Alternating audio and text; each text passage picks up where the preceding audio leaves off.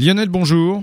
Bonjour. Alors, on va parler de bronzage aujourd'hui. J'ai tout préparé, ma crème à bronzer, d'autant que j'ai une peau de rouquin, donc euh, il va falloir faire attention. Absolument. Mais euh, on est maintenant en automne et pendant l'été, sous le soleil, on prend un teint à aller bronzer, voire carrément brûler pour certains. Hein. Oui, je confirme. Rien d'étonnant à cela. Hein. rien d'étonnant à cela, puisque ce ne sont pas moins de 10 puissance 21 photons qui nous bombardent à chaque seconde. Et 10 puissance 21, c'est 1000 milliards, 2 milliards de photons. Mais ce ne sont pas les seuls. Toutes les étoiles, les galaxies et même le fond de l'univers, ce que les astronomes appellent le fond diffus cosmologique, tous ces objets émettent aussi des photons des photons de toute longueur d'onde. Et même en pleine nuit, ce ne sont pas moins de 10 puissance 10 photons qui, percutent notre corps, soit 10 milliards de photons à chaque seconde.